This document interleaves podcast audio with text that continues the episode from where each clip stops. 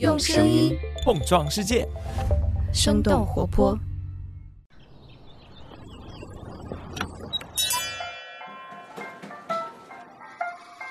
您的生动早咖啡好了，请慢用。嗨，早上好呀！今天是二零二二年的六月一号，星期三。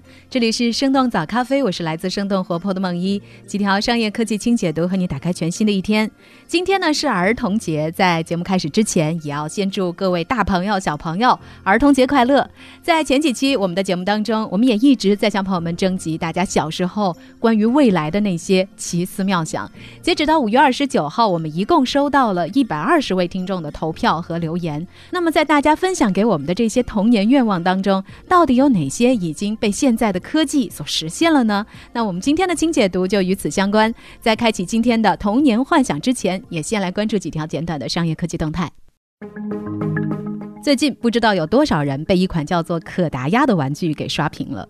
它所属的宝可梦公司刚刚也发布了年度财报，财报显示，宝可梦公司的二零二一财年销售额超过了十五亿美元，同比增长了七成，它的净利润也成功的翻倍。宝可梦公司的重置游戏《宝可梦金灿钻石明亮珍珠》，尽管被外界怀疑是炒冷饭，但是最终呢，他们还是卖出了一千四百六十五万份。根据统计机构 Statista 去年公布的数据，自一九九六年宝可梦系列游戏发布以来，宝可梦产品的销售总额就已经超过了一千亿美元，这也使得宝可梦成为了全球最赚钱的 IP。聊完了超级赚钱的 IP，我们再来关注一下超级计算机。超级计算机排行榜最近进行了洗牌。五月三十号，超级计算机 Top 五百的榜单发布了最新排名。美国橡树岭国家实验室的 Frontier 超级计算机以每秒一点一零二百亿亿次浮点运算的能力排名第一，战胜连续两年来居于榜首的日本富岳计算机。另外，这次榜单当中，中国超级计算机神威太湖之光位居第六位。根据橡树岭实验室的介绍，Frontier 的高运算能力将在医药、生物、材料、太空研究等等领域大放异彩。比如说，Frontier 能够帮助预测新冠病毒的变异情况，加速开发新的和经过优化的抗生素来应对耐药性等问题。不知道你使用过 Web 三应用吗？最近，移动应用分析平台 Apptopia 的报告显示，今年 Web 三应用数量的增长速度达到了去年的五倍。Google 趋势的数据也显示，Web 三关键词的同期搜索量也稳定在比较高的水平。目前，大部分 Web 三的相关应用都和支付或者是储值有关。但是有趣的是，尽管宣传自己是 Web 三的应用数量在上升，但是作为 Web 三重要组成部分的加密货币和 NFT 市场应用的表现却呈现下降的趋势。其中最大的 NFT 交易平台 OpenSea，他们的下载量已经从最高点下跌了九成以上。最后，我们来关注一下智能手机的出货情况吧。五月二十五号，中国信通院发布报告显示，今年四月国内手机市场出货量是一千八百万部左右，比去年同期下滑了百分之二十二，创下了二零二零疫情以来的第二差单月成绩。具体来看，苹果、华为和 OPPO 位列销量品牌前三。整体上，国外品牌智能手机占总出货量的一成。根据半导体行业的咨询机构 Sino Research 的分析，在芯片形态、功能并没有显著进步或者革新的前提之下，消费者换新手机的意愿是比较低的。那以上就是值得你关注的几条商业科技动态，别走开，我们马上和你一起来聊聊，大家小时候那些奇奇怪怪的童年幻想，到底有哪些已经实现了。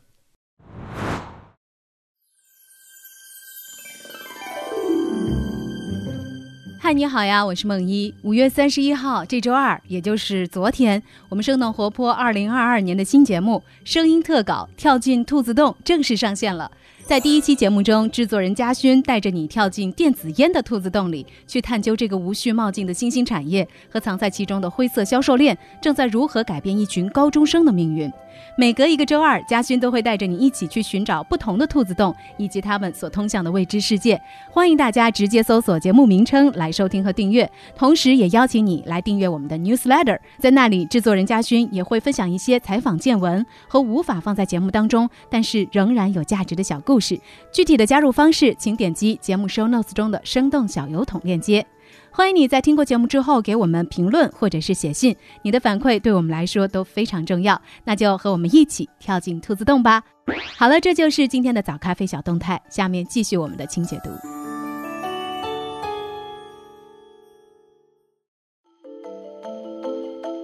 欢迎来到今天的六一特辑，和我们一起打开早咖啡童年幻想清单。之前我们邀请听众朋友和我们一块儿来回忆那些小时候对于未来世界的幻想，看看有哪些想法和小时候一样，还是停留在幻想层面；有哪些想法已经照进现实了。这一次呢，我们一共收到了一百多位朋友的童年幻想，有超过一半的朋友选择了自己小时候最想要的。是任意门和时光穿梭机，不知道是不是大家都受到了哆啦 A 梦和回到未来这些影视作品的影响。听众 Data 说，他小时候想拿着任意门来开一家旅行公司，在中国、日本、美国还有欧洲之间来招揽游客。每次呢，还通过任意门收费一百块，您还可以办理一千块不限次数的年卡，从而实现财富自由。您这收费确实不贵，但是要实现起来还真的很难。另一位听众对于任意门的想象好像。就没有 N Data 那么富有商业头脑了。他自称是忘带作业大王，想要任意门的目的只是想要能够瞬间移回家去取作业而已。其实科学与技术发展到现在，大家小时候最想要的任意门和时空穿梭机。还是没有能够成为现实。打破时间和空间隔阂的，还是需要基础科学的发展。不过，互联网和半导体行业的发展倒是提供了一些所谓替代品，比如说 AR、VR，也就是增强现实和虚拟现实技术。戴上 AR、VR 的眼镜，我们眼前呢出现的就是千里之外的陌生城市，或者说是千年之前的汴梁风光。只不过现在市面上所销售的这些设备并没有体验上的革新。彭博社在两周之前曾经报道了苹果公司头戴设备的一些最新进展，所以我们也期待着下一款革命性的产品能够早日上市。那除了任意门和时空穿梭机，听早咖啡的小伙伴又给哪些童年幻想投票了？而现在的科技又把哪些幻想带入了现实呢？幻想之一：空中飞行的汽车。在我们这次的投票问卷里，有百分之十五的人童年幻想是空中飞行的汽车。其中，我们的听众 Stephen 说想要开着能飞的赛车到天上去。其实，早在去年一月份，斯洛伐克交通管理局就已经给一辆会飞的车颁发了驾驶证。这辆会飞的车呢，叫做 Air Car，采用的是油电混合动力模式，还配备了宝马发动机。其实它和普通的车一样，只需要加汽油就可以运行。Air Car 的公司表示，只需要两分多钟，它就可以从汽车变成飞机。并且呢，在去年六月份就已经完成了一次三十五分钟的飞行。但是鉴于 L car 像传统飞机一样起飞和降落，所以还是需要飞行员执照才能够驾驶它。当然，除了 L car，还有很多公司也在研究无人驾驶的空中出租车。这种出租车是可以自主飞行并且垂直起降的。但是，飞行汽车这一科幻愿景的绊脚石也是显而易见的。根据《华尔街日报》最近的报道，尽管在 L car 问世之后一年的时间里，已经有五家飞行汽车相关公司成功上市。但是这些飞行汽车面临的最大问题，并不是如何起飞，而是如何在地面上找到或者是建造足够的地方来供他们起降。另外，空中出租车业务也存在着许多问题，比如说如何将它们纳入到现有的空中交通管制系统里，以及居民们是否会接受这些汽车飞过他们的家。不过，尽管飞行汽车现在还处于非常早期的阶段，但是乐观的看法依旧认为，飞行汽车可能在未来会拥有天空专用高速通道，或者至少能够替代现有的部分直升机。幻想之二：外星人来到地球。我们的投票里有百分之十的听众选择了外星人来到地球这个选项。听众阿岩酱留言说想看到 UFO 来到地球。其实就在两周之前，也就是五月十七号，美国国会召开了和 UFO 相关的公开听证会。根据财新网的报道，这是美国时隔半个多世纪再次召开类似的会议。上一次还是一九六六年，当时美国国会讨论在密歇根州发生的一起 UFO 目击事件。其实近年来，美国政府还在继续调查 UFO，不过他们改了个名字，不再是用 UFO，也就是不明飞行物的称号，而是改成了 UAP（Unidentified Aerial Phenomenon），也就是不明空中现象。不过，这次听证会的内容可能会让阿岩酱失望了。在这次的听证会上，美国国防副部长展示了两个视频。第一个是美国海军飞行员观察到的球形物体，目前还没有办法解释；另一个则是天空当中闪烁的三角形的物体，后来被证实其实是一架无人机。美国海军的情报官员表示，目前不明空中现象已经增加到了大约四百起，但是这个数字的增加也并不意味着不明空中现象在过去一年里频繁出现传感器的改进无人机的增加等等因素都有可能是不明空中现象激增的原因。幻想之三机器人好友。在我们的童年幻想清单里，有百分之九参与投票的朋友都想要一个像哆啦 A 梦一样的机器人好友。就在去年，一款儿童陪伴机器人在海外刷屏了。这个机器人名字叫做 Moxie，它是专门为六到九岁的孩子设计的机器人朋友。它的外观呢，就像是从迪士尼电影里走出来的卡通人。它也是一个有感情的蓝胖子。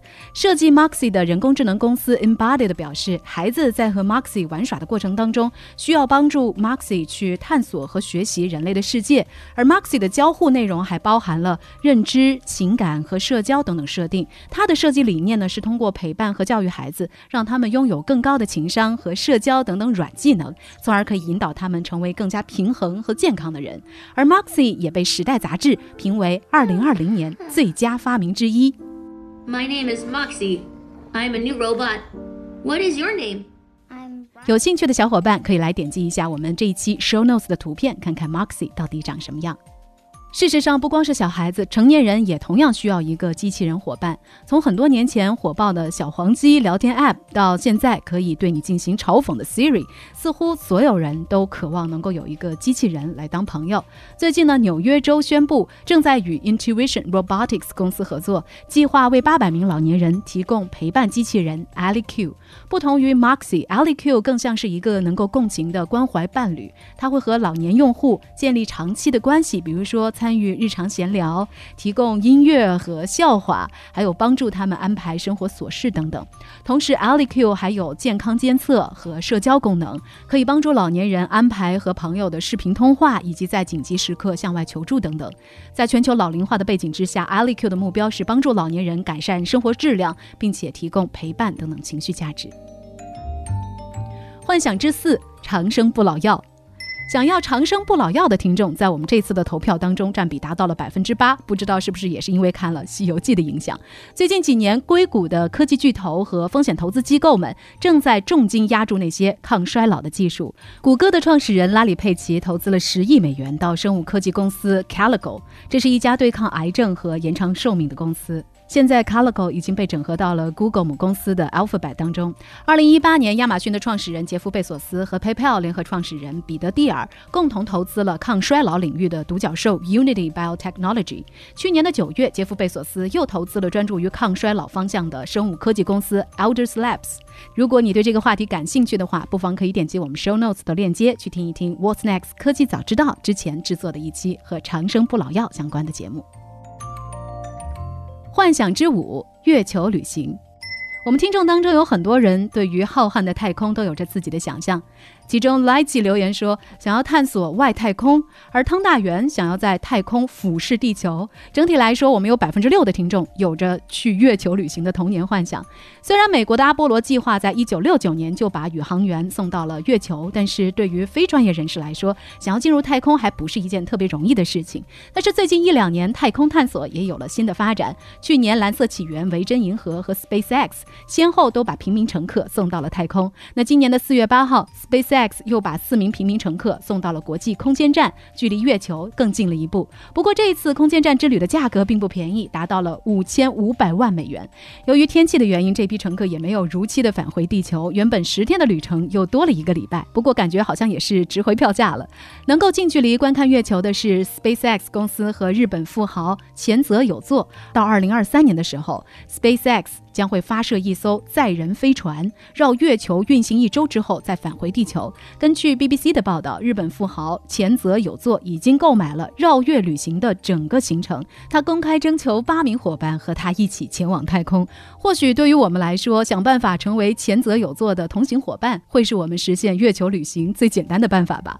至于说登陆月球表面，现在 NASA 和中国探月工程都有相关的计划，那就让我们在未来拭目以待吧。那除了这些大家投票比较多的选项，听众十五也说他想要永远吃不饱，这样就能够吃好多好多的东西。不知道你现在的饭量和小时候相比有变化吗？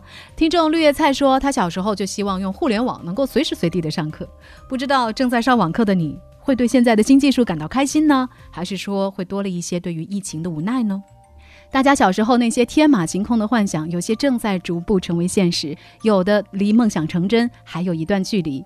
所以在这儿，我们也很想知道你对于我们今天节目当中所提到的这些科技进展有些什么样的看法？现在的你又是如何看待自己小时候的梦想呢？欢迎你在我们的评论区和我们一块儿来聊聊。好了，这就是我们今天生动早咖啡六一特辑，再一次祝大家儿童节快乐，永葆童心。那我们在周五早上再见啦，拜拜。